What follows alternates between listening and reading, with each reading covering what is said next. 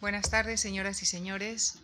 Muchísimas gracias por acompañarnos en una nueva sesión de poética y narrativa dedicada en esta ocasión al escritor Jesús Ferrero, quien dialogará el próximo jueves con el crítico literario y catedrático de literatura española en la Universidad Complutense, Santos Sanz Villanueva.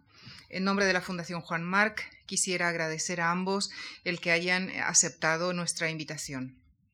Jesús Ferrero nació en Zamora y aunque inició sus estudios de filosofía y letras en Zaragoza, se trasladó posteriormente a París, en cuya escuela de altos estudios se licenció en historia antigua referida al mundo griego.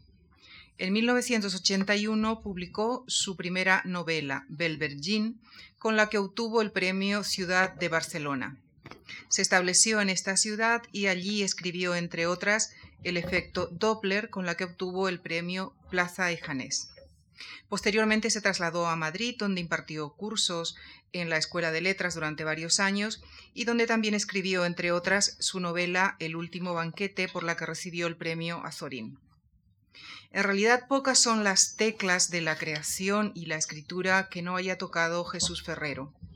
Ha cultivado la poesía, el relato juvenil, el teatro, el libro de viajes y el ensayo. En, 2009 obtuvo el premio Anagrama de Ensayo con las experiencias del deseo, Eros y Misos. Es colaborador habitual en prensa y también ha colaborado en cine. Escribió el guion de la película Matador en colaboración con el director de la misma, Pedro Almodóvar. Parte de su obra ha sido traducida al alemán, francés, italiano, portugués y hasta el chino y acaba de publicar su última novela, Balada de las Noches Bravas. Señoras y señores, les dejo con Jesús Ferrero, quien nos acercará a su narrativa en la charla que ha titulado El arte de la novela. Muchas gracias. Muchas gracias por la presentación. Muchas gracias a esta casa y a sus excelentes anfitriones. Muchas gracias, queridos amigos, por estar aquí me gustaría exponeros, quizá por primera vez en mi vida de forma más o menos unitaria, lo que yo entiendo por el arte de la novela, expresando algunas ideas y algunas teorías que en realidad hasta ahora ni siquiera se las he expuesto a los que han sido mis alumnos. En parte porque tiendo a pensar, como decía Proust, que para que un artista llegue a la profunda verdad de su arte, no debiera de comunicar lo suyo ni siquiera a sus discípulos. Em, pero ese tabú se puede romper cuando uno ya ha hecho una carrera no completa, pero sí más o menos larga. Yo empecé a publicar a los 28 años y tengo ahora 58, o sea que calculen sí que uno ya puede confesar, más o menos sin temor, y con además con el, con el propósito de ayudar, lo que uno entiende por una buena novela. Em, y al mismo tiempo comunicaros todas las inquietudes que puede sentir un novelista en este momento en que la invasión del mundo digital es evidente, en la que ya se pueden piratear novelas, por ejemplo, tres o cuatro de mis novelas se pueden ya obtener de forma gratuita en la red y dicen que incluso es mejor porque si no, no existes. Em, estamos en un momento que a mí me recuerda aquel momento expresado por Fitzgerald en un momento del crack up. Em, os lo leo en la versión que yo leí, estos testimonios que me impresionaron muchísimo en una edición chilena del Krakow, publicada en 1969 y que era la única que existía en aquel momento y que tiene el título, yo creo que bastante, bastante ilustrativo, del derrumbe. Eh, está contando un momento de profunda depresión en su vida, en una época en que se conocía muy mal la enfermedad de la depresión en aquella época en que se decía simplemente que uno estaba enfermo de los nervios, em, en una época de silencio y soledad, también de profunda crisis personal y literaria y matrimonial, en la que piensa sobre el futuro de la novela, cuando ya está trabajando como guionista asalariado en Hollywood, em, dice lo siguiente. Vi que la novela, que en mi madurez era el medio más fuerte y manejable para transmitir pensamiento y emoción de un ser humano a otro, estaba subordinada a un arte mecánico y público que, tanto en las manos de los comerciantes de Hollywood como en la de los idealistas rusos, sólo era capaz de reflejar los pensamientos más triviales y las emociones más obvias. Era un arte en que las palabras se subordinaban a las imágenes, donde la personalidad del autor se consumía inevitablemente hasta el ínfimo grado de colaboración. Ya en 1930 tuve el pálpito de que las películas habladas convertirían aún al novelista más vendedor en algo tan arcaico como el cine mudo. La gente todavía leía, aunque solo fuera el libro del mes del profesor Camby. Niños curiosos olfateaban la mugre del señor Trever en las bibliotecas de los Drastor.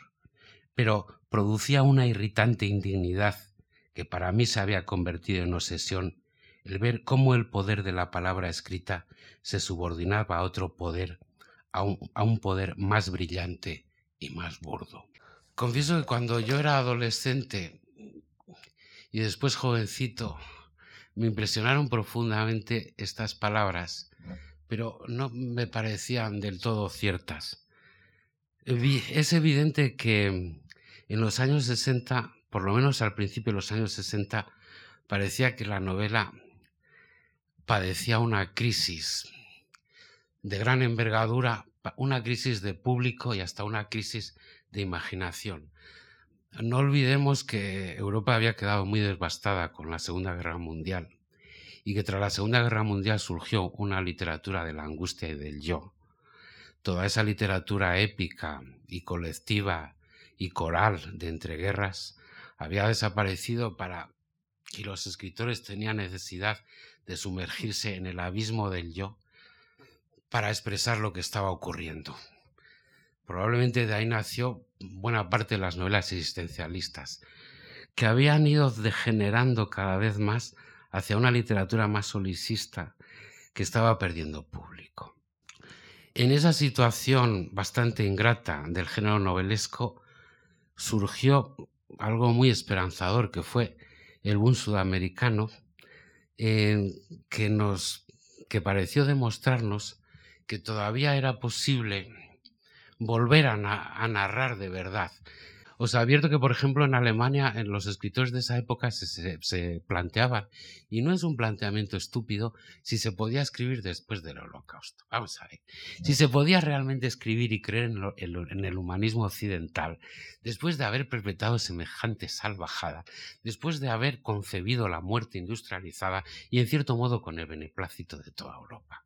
Sí, era para preguntarse pero, ¿qué ha sido nuestra cultura? ¿Y de qué sirve el glorioso Beethoven y el glorioso Hegel si todo ha acabado en una muerte industrializada de determinadas tribus de la Tierra simplemente porque significaban la diferencia?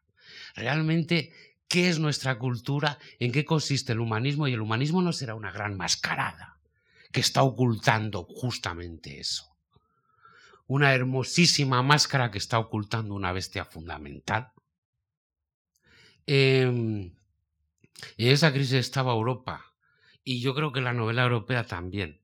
El boom representaba algo tremendamente esperanzador, eh, pero nos, olvidamos que ese movimiento tremendamente regenerador de la novela, en, en la que parecía que volvían a ser posibles las novelas de entreguerras, las novelas corales, las novelas que podían expresar el sentimiento y las desgracias de un pueblo, las novelas que podían crear cultura de verdad, en todos los aspectos, también eh, en el aspecto de cultura nacional,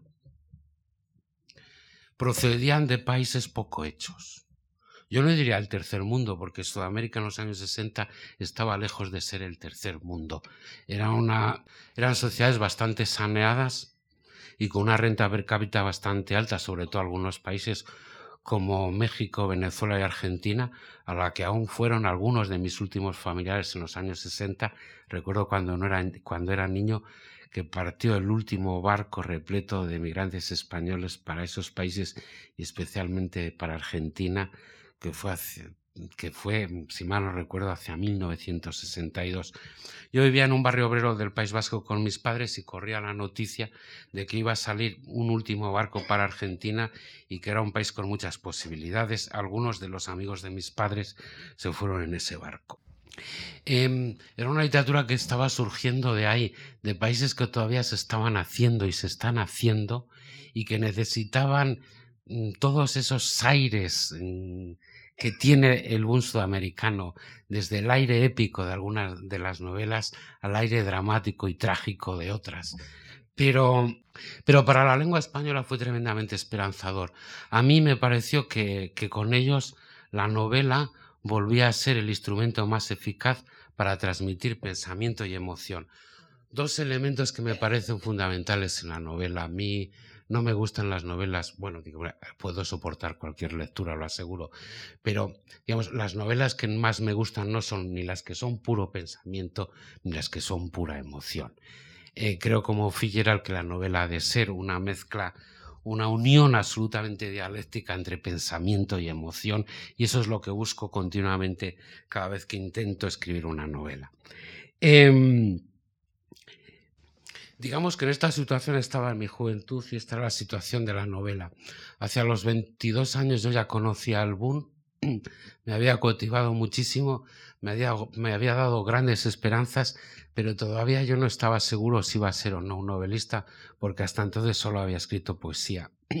La decisión, sinceramente, de convertirme en novelista fue con el rodaje de Robin y Marion, que escribo en Balada en las Noches Bravas, porque hasta los 22 años yo no estaba seguro si dirigirme hacia la pintura, un proyecto vocacional que rompí a los 15 años cuando me estaba preparando para el examen de Bellas Artes y empecé a darme cuenta que me gustaba más escribir que pintar y desde entonces no he hecho prácticamente ningún dibujo.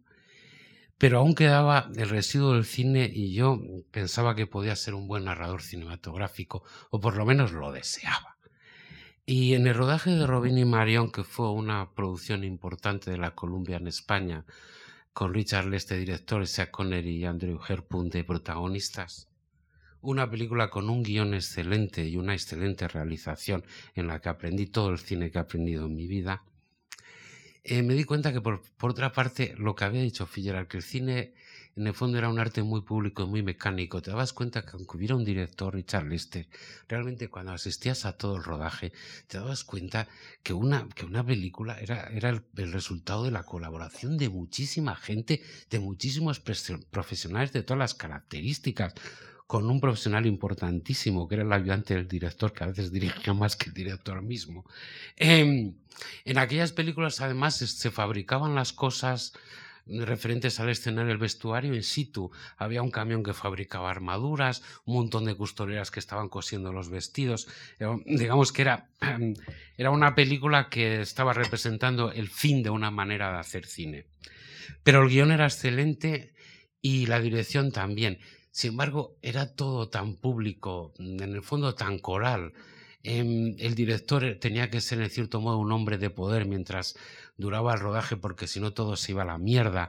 Em, que justo cuando acabó el rodaje yo decidí que no iba a hacer ya cine, realmente, y que me iba a dedicar a la literatura. Había abandonado la universidad y el año siguiente volví a ella, volví a la Universidad de París comencé la carrera prácticamente desde el principio y mm, con el propósito ya totalmente encaminado hacia un destino literario, que se fue fraguando mientras hacía la tesina en francés, que se fue fraguando con esa misma tesina porque era un texto de 110 páginas escrito en francés y curiosamente era el primer texto largo que yo escribía. Ya es paradójico en mi vida que el primer texto largo que he escrito lo escribiese en otra lengua.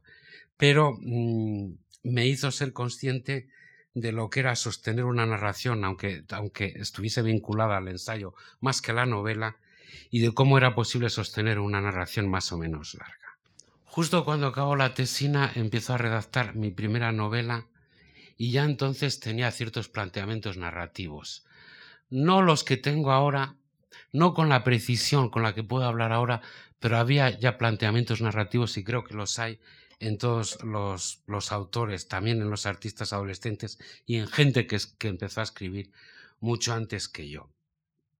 En lo referente al estilo, tenía claro que mi estilo iba a derivar del estilo poético por la sencilla razón de que hasta entonces yo solo había escrito poesía.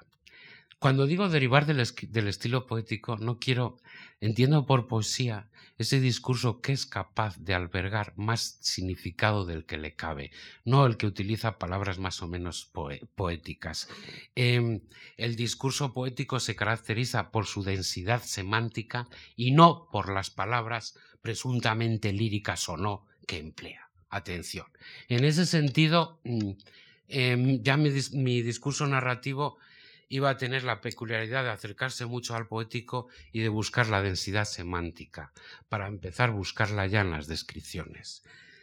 Eh, quiero hacer una advertencia que cuando yo escribí mi primera novela no era un teórico literario ni falta que me hacía y no hablaba del relato y el correlato.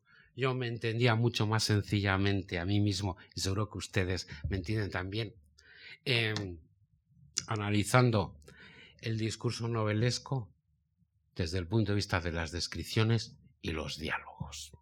¿Mm? Una cosa son las descripciones y otra cosa son los diálogos. Las descripciones, ¿qué relación tienen con los diálogos? Eso me lo planteé ya muy, muy claramente en Belverín. ¿Cuáles son las relaciones que tienen las descripciones con los diálogos? en algunos autores, ninguna hacen descripciones meramente instrumentales sobre un espacio geográfico y luego vienen los diálogos. Em, a mí, eh, a mí ese, ese camino no me interesaba. Desde los 16 años había leído mucha poesía china en traducciones en español y en francés.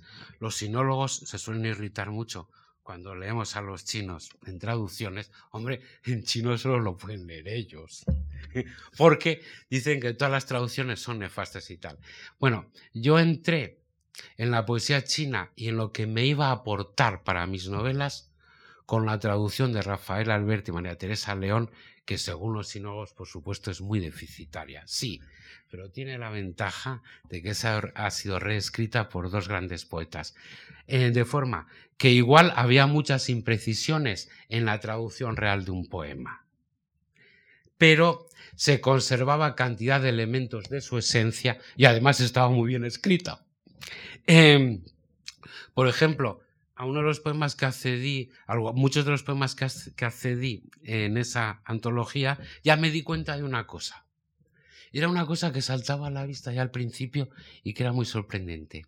El poeta chino podía llegar a transmitir emociones muy hondas simplemente con una descripción. Atención, simplemente con una descripción. Por ejemplo, hay un poeta chino, hay un poema chino muy conocido que deben conocer hasta los niños en China, que habla básicamente, es solo una descripción de un paisaje. Y además la descripción de un paisaje bastante típico. Em, es, un es un paraje todo el nevado, ha nevado y todos los caminos que había se han borrado, la nieve los oculta. Es un paraje sin ningún camino. Eh, em, por medio de ese paraje transcurre un río bastante vasto, tipo río amarillo, y en medio del río hay un viejo pescando. El, el poeta simplemente se limita a describir este paraje. Todo nieve, río, un viejo pescando. A través de esta mera descripción está comunicando pureza, soledad, intemperie, desolación no añade aparentemente nada a esta descripción. Em, ¿Qué están diciendo aquí? Y esto los poetas chinos lo hacen continuamente. ¿Qué están diciendo los poetas chinos? Que a través de la descripción ya puedes transmitir emociones.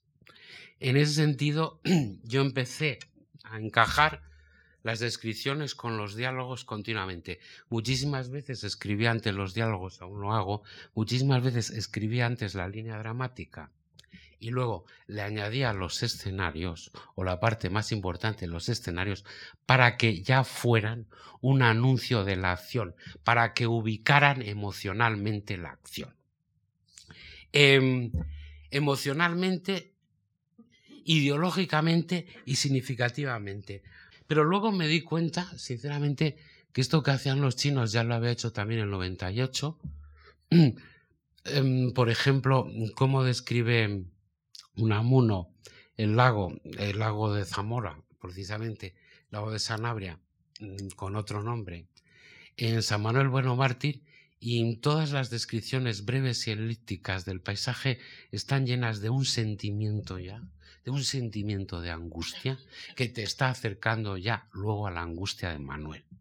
Em, en Antonio Machado, en la tierra de Álvaro González, ya ves que la descripción del paisaje castellano que está escrito de forma árida y cruel, te está indicando ya la crueldad eh, que va a presidir la familia de, Álvaro González. Eh, y Figueral, y donde no hay una sola descripción en toda su obra que no esté vehiculizando sentimientos fundamentales que ya te están dirigiendo a los personajes. Por poner un ejemplo, cómo describe Figueral la casa del gran Gatsby Em,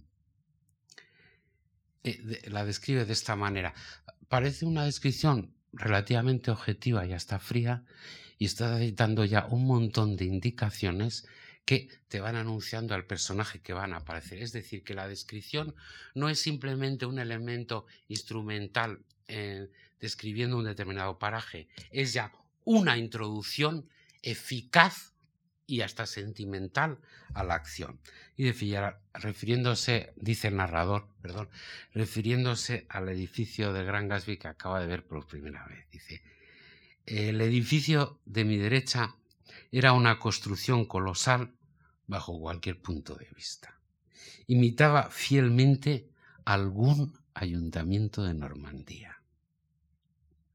Con su torre a un lado, asombrosamente nueva, bajo su rala barba de enredaderas sin hojas, con una piscina de mármol y con 20 hectáreas de jardines y zonas de césped.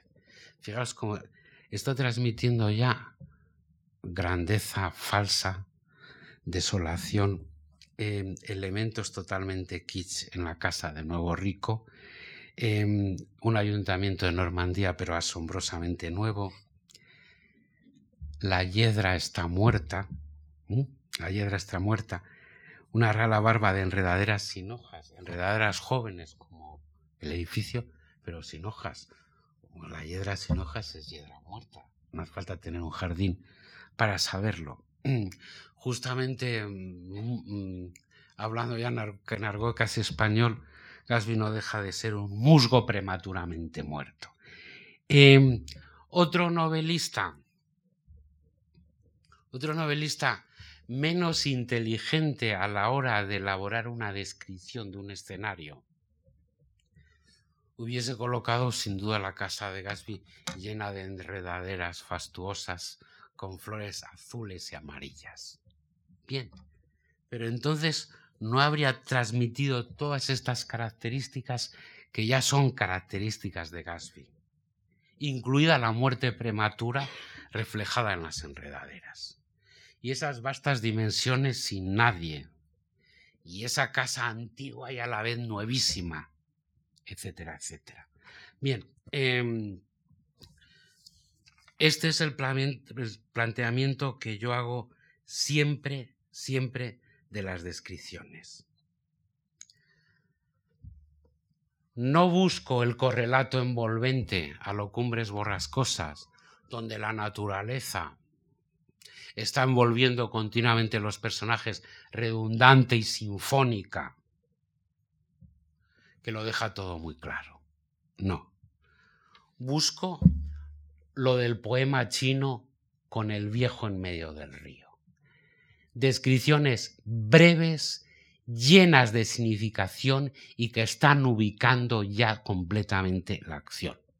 Por eso, en muchísimos casos, os digo, mm, guardo, o sea, mm, me resguardo para el final para describir los escenarios en los que se están moviendo los personajes. Respecto al estilo, em, no me gusta el ronroneo. Entiendo que los autores del ronroneo, ya desde Proust, tienen algunos cierto éxito e incluso algunos mucho éxito. Eh, no me gusta, ya no me gustaba cuando era bachiller, el ritmo de los poemas de Homero. Putupum, putupum, putupum, putupum, putupum. Pensaba que eso no era lenguaje y desde luego mm, mataba mucho la naturalidad del lenguaje que nunca se expresa en, formas rítmicas tan contundentes. Em, ese ronroneo que está en Proust, que está en Wagner, que está en Benet. Em, no me interesaba nada y ya explicaré por qué. Me interesaba siempre pregar al lenguaje a las necesidades del argumento y la acción. Por ejemplo, en las escenas de acción he tenido siempre a las frases breves y contundentes, a veces con ritmo de, y percusión. En cambio, en los momentos melancólicos prefiero más un ritmo envolvente y que pues, se puede acercar más a la música clásica. En otros momentos prefiero el jazz y la música contemporánea y los cambios de ritmos que se ajusten a los cambios de la acción. Em, de esa forma a veces se puede tratar de purísima música de violín apenas contrapunteada por una guitarra y otras veces pueden ser tambores. Em, además, esto llega a aparecer de forma inconsciente, sin que tú lo pienses demasiado cuando estás en onda. Em, y ahora, ¿qué decir de lo que yo aspiro, de lo que yo quiero buscar en el relato en sí? Porque hasta ahora estaba hablando más o menos del correlato. En el relato en sí, en el que ya cuenta mucho la estructura. No me gusta que se note la estructura. Eh, ni en novela ni en poesía ni tampoco en arquitectura. Mm, me gustan más los edificios complejos, pero que no muestran, no muestran obscenamente su estructura. Em, un estilo muy abundante en mi tierra, el plateresco, define bastante eso. Tú ves un edificio plateresco por fuera no captas su, estructura. Si entras dentro, sí. Y además es una estructura bastante noble y bastante seria pero no la, no la exhiben como la Torre Eiffel. ¿Y por qué? Tiene muchas razones. Ahora, si me permiten la desvergüenza, pero no es desvergüenza porque lo me puedo explicar mejor, pondré como ejemplo una novela mía, Las Trece Rosas. Las Trece Rosas yo creo que tiene una estructura muy, muy compleja, pero no se nota. Por ejemplo, cada capítulo es un punto de vista diferente. Sin embargo, no salgo de la tercera persona. Yo podía haber optado en las Trece Rosas porque cada capítulo fuera un monólogo. Un monólogo de una de las trece y luego también de sus sicarios y sus torturadores. Podía haberlo hecho. Pero, mm, aun pudiéndolo hacer, y creo que teniendo capacidades perfectas para hacerlo, porque hacer una sucesión de monólogos en realidad no es tan difícil, si estás en la onda, em, la estructura de monólogos sucesivos crea una estructura de biombo quebrado. Clac, clac. En cierto modo, cada monólogo es una ruptura respecto al anterior, aunque se relacionen por dentro, como ocurre, por ejemplo, en poemarios como Spoon River Anthology. Un, un, monólogo se puede referir a otro y tú vas juntándolos en tu mente, pero crea una estructura quebrada cuando a mí me gusta más la ondulación, y que no se noten las estructuras quebradas. Para, por eso elegí la tercera persona como si el narrador fuera un espíritu sin nombre del que se habla al comienzo de la novela, que entra en cada personaje, se mete en su alma y se expresa a través de ella, que el ejercicio de establecer una sucesión de monólogos. ¿Por qué? Si tú escribes en tercera persona puede parecer una tercera puede parecer una novela tradicional, pero si esa tercera persona cambia de ángulo y de punto de vista en cada capítulo y cada capítulo está visto desde el punto de vista del personaje que lo protagoniza, simplemente tienes que colocar la tercera persona en la nuca del personaje, consigues que la novela fluya y tenga verdadero movimiento natural. Y luego, una cosa, al tratarse de una historia de final de la guerra civil, de una guerra que yo no conocí, que solo conozco por tradición oral y tradición escrita, no quería que el relato perdiera esa impresión de algo que te han contado. Y un narrador, cuando te cuenta algo, un narrador normal, estamos narrando continuamente en la vida cotidiana, cuando alguien te cuenta algo, no empieza a imitar las voces normalmente de las personas que circulan por su relato o no, establece ese relato que te está contando como una sucesión de, monólogos imitando a los diferentes personajes como si fuera un ventrículo, sino que las tamiza en su propio lenguaje y a través de, de su propio lenguaje va discurriendo la historia. Yo no quería que las Trece Rosas perdiera esa ondulación para nada, que, en ningún momento perdiera la sensación de algo que te han contado y que al mismo tiempo fuese una narración totalmente moderna donde el punto de vista cambiaba en cada capítulo. Ah, pero no se nota. Es que eso es lo que quiero que ocurra en las estructuras de todas mis novelas. Que no se noten, que no se noten, no son edificios de hormigón visto. No me gustan los edificios de hormigón visto, aunque reconozco que han conseguido dos o tres obras de arte a lo largo de 100 años. De esa manera, quizás esa, sería la única manera de entender mis novelas, que tienen una peculiaridad.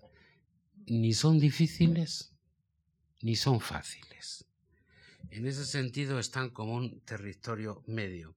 Exigen cierta atención del lector, pero no un inmenso sufrimiento ni de lejos. Em, y de esa manera estructurado también Balada de las Noches Bravas. No nos engañemos. Yo en la publicidad he dicho que es una novela muy próxima a mi vida. Sí, paralela, paralela. Porque el narrador, aunque se inspire mucho en tu propia persona, el momento en que empieza a aparecer en la escritura, empieza a cobrar una cierta independencia absolutamente inevitable y llega un momento en que lo ves muy, pero que muy separado de ti. Además, además, el hecho de basar una novela ya en hechos reales históricos como las Trece Rosas o en hechos reales de tu vida, no quiere decir que desaparezca la construcción. Tienes que estar construyendo exactamente igual que si estás elaborando una novela mm, de absoluta ficción. Y para, para, para, empezar, pues tienes que estar construyendo continuamente las descripciones en relación a lo que está ocurriendo. Vamos a ver, por ejemplo, en las en Balada de las Noches Bravas aparece dos o tres veces descrito el café, la cupol. En la primera ocasión, dos personajes están haciendo un pacto glorioso que atañe a parte de su vida. Eh, un pacto que ellos creen feliz. Son dos personas que han mantenido una estrecha relación de pareja, que ahora están medio separados, pero que siguen siendo amantes y se han propuesto una especie de pacto como el de liaison dangereuse. Van a tener relaciones con otros a los que consideran panolis porque están en un momento muy brillante y seguro de su vida. Y además se lo van a contar. Van a jugar un poco con nosotros. Van a convertir su vida en una especie de frivolidad, sin olvidar, olvidando, como dice el narrador, olvidando que la frivolidad es una disciplina muy dura que exige demasiada compostura y demasiado control nervioso y que acaba quemando las alas de la voluntad, como le ocurre a cantidad de personajes de Proust. Estos dos personajes están olvidando esto y están haciendo un pacto en realidad muy racional. En ese momento la cupola parece descrita en términos brillantes. Es un universo dorado. Sin embargo, en otro momento en que aparece el mismo café eh, y son dos personajes que están estableciendo una especie de pacto sombrío, ajenos a terceros personajes que, mm, a los que podría a los que les podría doler mucho ese pacto que están haciendo, el, el mismo café aparece descrito en términos sombríos y además está lloviendo muchísimo. Es como una especie de refugio ante la adversidad. En la descripción que yo estoy haciendo entonces de la cupó es como de un refugio ante la adversidad. En cambio, en el otro momento apareció como una especie de salón brillante donde cabían grandes pactos y de lo más gloriosos. Esto tiene que ver, lo que estoy diciendo, con el clasicismo Me temo que sí. Y vuelvo a... Y con esto ya cierro la conferencia.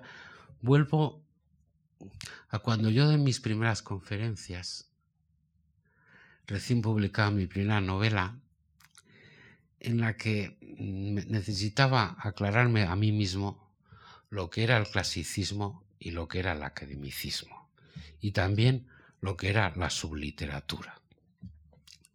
Eh, necesitaba aclarármelo, saber en qué territorio me había empezado a mover.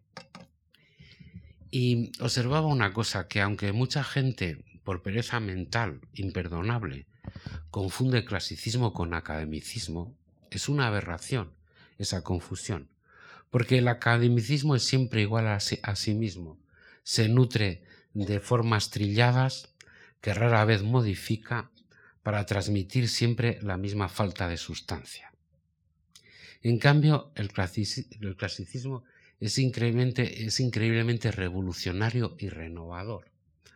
Se está nutriendo siempre de las mismas fuentes, pero las modifica a veces de forma abismal. Por ejemplo, Joyce en Ulises, que es considerado junto con el Gran Gatsby uno de los grandes clásicos del siglo XX, en Ulises ya de forma evidente y hasta el mismo título se está basando en Homero, está haciendo una odisea urbana.